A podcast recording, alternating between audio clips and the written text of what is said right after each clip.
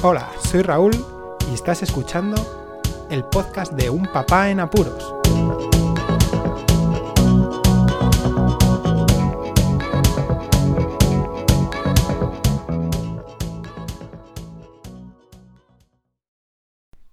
Hola, Poz Escuchas, bienvenidos a un nuevo episodio del podcast de Un Papá en Apuros. Me escucharéis un poquito distinto y es porque estoy grabando desde casa, desde el micrófono de estudio que tengo debido a esa manía que está teniendo Apple últimamente de jorobarnos a los usuarios de iPhone. Sí. He ido a grabar el episodio, como siempre, en movilidad con mi móvil y me he dado cuenta que tenía un 1% de batería después de estar solamente fuera del cargador mm, unas eh, dos o tres horas y sin utilizar el móvil, en la mochila. En fin, gracias Apple, muchas gracias. Vayamos al tema del episodio. Esos aparcamientos en centros comerciales y supermercados e hipermercados, dependiendo de cómo sea el super o el hiper, si tiene aparcamiento o no tiene aparcamiento. Da igual. Esa lucha que tenemos los padres y madres, esos apuros que pasamos cuando llegamos al aparcamiento de los centros comerciales e hipermercados. Yo creo que los seres humanos debemos tener algún problema, debe ser genético, alguna adaptación al medio en el que tenemos que llegar y aparcar el coche siempre lo más cerca posible de la entrada de dichos comercios y, hipermercados o como, como sea. Yo no lo sé. ¿Qué manía tenemos siempre de llegar y meternos hasta la puerta? Esa es una de las causas por la que ocurren algunos problemas. Pero dejando esto al lado y de la manía que tenemos los seres humanos de jorobarnos solamente por querer aparcarlo más cerca de la puerta, voy a hablar un poquito de, lo que sucede cuando llegamos a los centros comerciales y hipermercados, aparcamos o vamos a aparcar y nos encontramos con lo primero. Lo primero, hay que decir, la gente respetuosa. Esa gente que sí respeta los aparcamientos, las zonas de aparcar, todo correctamente. Bravo, ¿eh? Os doy un aplauso, en serio porque no sois, no sé cómo decir, no habituales, sino que sois algo que al final hay que buscar. Y eso es lo peor. Bueno, seguimos con el siguiente grupo de gente. Aquellos listos de los aparcamientos para familias o incluso embarazadas y gente discapacitada. Sí, los discapacitados tienen que tener un cartelito. Yo conozco a alguno que tiene cartelito y no es discapacitado pero eso lo dejaré para otro momento, que ocupan plazas destinadas a ciertos eh, grupos de personas, como son gente de familia, con familia, que va con carritos, em, con niños y es bastante más tedioso llegar a las entradas y por eso existen aquí en España algunos aparcamientos en zonas cercanas a las entradas de estos centros comerciales e hipermercados para que podamos llevar a los niños de una forma más segura. Pues sí, hay listos que lo que hacen es aparcar ahí y no tienen ni niños, van solos. Es verdad que muchas de las veces yo lo veo y esta gente aparca a primeras horas de la mañana donde creen que no va a haber nadie que necesite esos aparcamientos. Pero es que no he visto nunca en ninguno de esos sitios problemas para aparcar reales. O sea, que tengan aparcamiento más o menos cerca o que en, estas ocasiones no son sábados por la tarde, que es cuando más gente se acumula en estos lugares y bueno, puede haber algún problema, ¿no? De aparcamiento, pero no. Da igual, por mucho aparcamiento que haya, siempre va a haber alguien en estas zonas que no debe aparcar ahí. Y ya no digamos si la gente es eh, ya no discapacitada, sino son embarazadas es muy triste, ¿eh? muy triste que siga habiendo listos, porque son gente que se cree lista. ¡Asqueroso! Y dice, guay, yo aparco aquí, o incluso que van con mm, su prisa, ¿no? Su, su manera de, de ir por la vida, y como tienen un grupo cero, una sillita de bebé, pero vacía, pues se toman la, la norma por la mano y dicen, bueno, si alguien me ve, pues como tengo la sillita, pues no pasa nada. Por favor, toda esta gente que hace eso, mm, pensad un poco porque sí que hay gente que necesita aparcar en esas zonas. Y hay aparcamiento de sobra. siempre hay aparcamiento.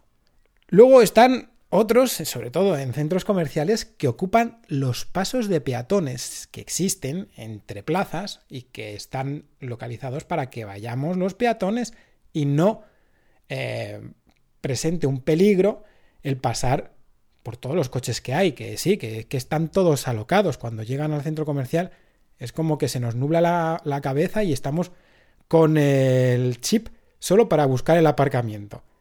Bueno, pues facilitan los constructores, los centros comerciales y los que diseñan las zonas de aparcamiento para que se creen estos pasos de peatones y que podamos pasar los peatones, sobre todo ya hablando como padre, con los cochecitos de bebés, porque las zonas de paso de peatones normales que están al lado de los aparcamientos, esas zonas eh, que son como calles pequeñas que pone el muñequete de peatones para que vas, son muy pequeños, son muy estrechos y necesitamos ir con los carritos por esos pasos de peatones. Bueno, pues ahí está. El otro grupo de personas que se cree que, bueno, pues mira, uy, no lo he visto, he aparcado aquí. Como es el hueco mm, igual de grande y las líneas se ven poco, porque es verdad que hay veces que se ve poco en lugar de, de, donde están pintadas esas líneas en forma de, de, cebra que se pintan aquí en España, ¿vale? Pero, pero, macho, tú te bajas del coche y ves que la has liado. Pues coges el coche, lo mueves y sin problema. Justo este fin de semana me ha pasado. Y es como que la gente mm, espera a que alguien les diga algo que si no, no mueven el coche. Tuve que quedarme delante del coche, de un coche premium además, con aparcamientos que yo no os quiero decir, pero había en los carteles para un lado y para el otro más de mil aparcamientos libres. Y tenía que aparcar el tío ahí. ¿Por qué? Pues porque estaba cerca del, de la puerta, como os he comentado antes. Yo no me moví, yo iba con el carrito doble de los mellizos y le dije, digo, mire, perdone, pero está eh, usted ocupando el hueco del paso de peatones y yo debo pasar de ahí, por ahí, perdón, porque es que no tengo hueco por ningún otro sitio. En fin, ya no sé. Sí, en esta ocasión el hombre, que fue yo creo más por la pareja, que se lo dijo, movió el coche y, y Santas Pascuas. Pero en muchas otras ocasiones no está la gente que aparca el coche en esos lugares. ¿Qué más? Pues los que no saben aparcar. Este es el último grupo, eh, de forma general, luego puede haber algún caso especial, pero está la gente que no sabe aparcar, bueno, o que no quiere saber aparcar, ¿no? Porque llegas a un lugar como este, un centro comercial, un hipermercado, tienes las líneas delimitadas para aparcar, y no es tan difícil aparcar ahí, ¿eh? Pero no hay manera. A ver, ¿Quién no ha ido a un aparcamiento y se ha encontrado más de 3, 4, 5 coches según ibas a aparcar en forma diagonal, ocupando dos aparcamientos? Algunos además son de estos coches grandotes que yo es que no entiendo por qué la gente necesita esos coches, que ni son todoterrenos ni son deportivos. Eso sí, deben tragar, vamos, 20 litros como poco a los 100. Pero macho, ¿eh? ¿Cómo mola el coche? Que parece el coche de Batman. Pues ahí y ese coche no tiene ni aparcamiento, que parecen Hammer al final, de lo anchos que son. Esos siempre, siempre, siempre están liándola. Pero aparte de esos, ya por su tamaño, muchos de estos eh, individuos aparcan ya ocupando dos plazas, como diciendo, bueno, ya mira, ya mi coche es bastante grande, voy a aparcarlo aquí y me olvido del tema. Pues bravo por ellos, ¿eh? Ya no solamente por la zona de ocupar dos plazas, sino si, vamos, el hueco es suficientemente grande, pues eh, ciñetea esas dos líneas que lo delimitan, porque hay gente que tiene que abrir las cuatro puertas del coche, bajar a bebés, necesita un espacio, porque los coches desgraciadamente no están diseñados para llevar bebés, hay que hacer maniobras y sacarles de una forma mm, suave también, dependiendo, a lo mejor van dormidos. Jolín, pues no se puede. Muchas de las veces no se puede. Tengo que sacar el coche, echar marcha atrás, sacar a los niños, volverla a meter si no hay hueco. Por eso siempre, ya sabe mi mujer, incluso ya mi hijo mayor, que lo del aparcamiento yo prefiero andar 500 metros, lo que sea, hasta la puerta de entrada y aparcar en un sitio que tenga holgura para luego poder montar y desmontar a los bebés. Es triste porque ya no es por cuestión de que te den o no en el coche, es que no puedes abrir a veces la puerta. Y ya no digo de forma lateral, incluso en la parte posterior, donde está el maletero, la gente tampoco eh, calcula cómo aparcar y aproximarse para dejar un pequeño hueco, solo un pequeño hueco. Si es que no necesito más que meter casi las piernas para poder sacar el carrito. Y yo tengo un carrito doble, que es más difícil que los de tijera. El carrito nuestro se aplasta y tienes que sacarlo más bien a pulso. No es una labor muy sencilla y menos si te ponen un coche detrás. Os juro que ha habido alguna vez que me he sentado en el capó del coche del de atrás, porque es que ya era lo peor, porque claro, tú tienes el coche, dices, bueno, pues lo echas un poco para adelante. Claro que sí, pero en un centro comercial en el que están pasando eh, gente continuamente y siempre intentamos salir de esos lugares de locura en horas en las que podamos salir sin demasiados agobios y atascos, pues es justo el momento en el que está la gente aparcando y saliendo y tendría que echar para adelante y para atrás, para adelante y para atrás, para poder hacer todo sin molestar al resto de, de conductores.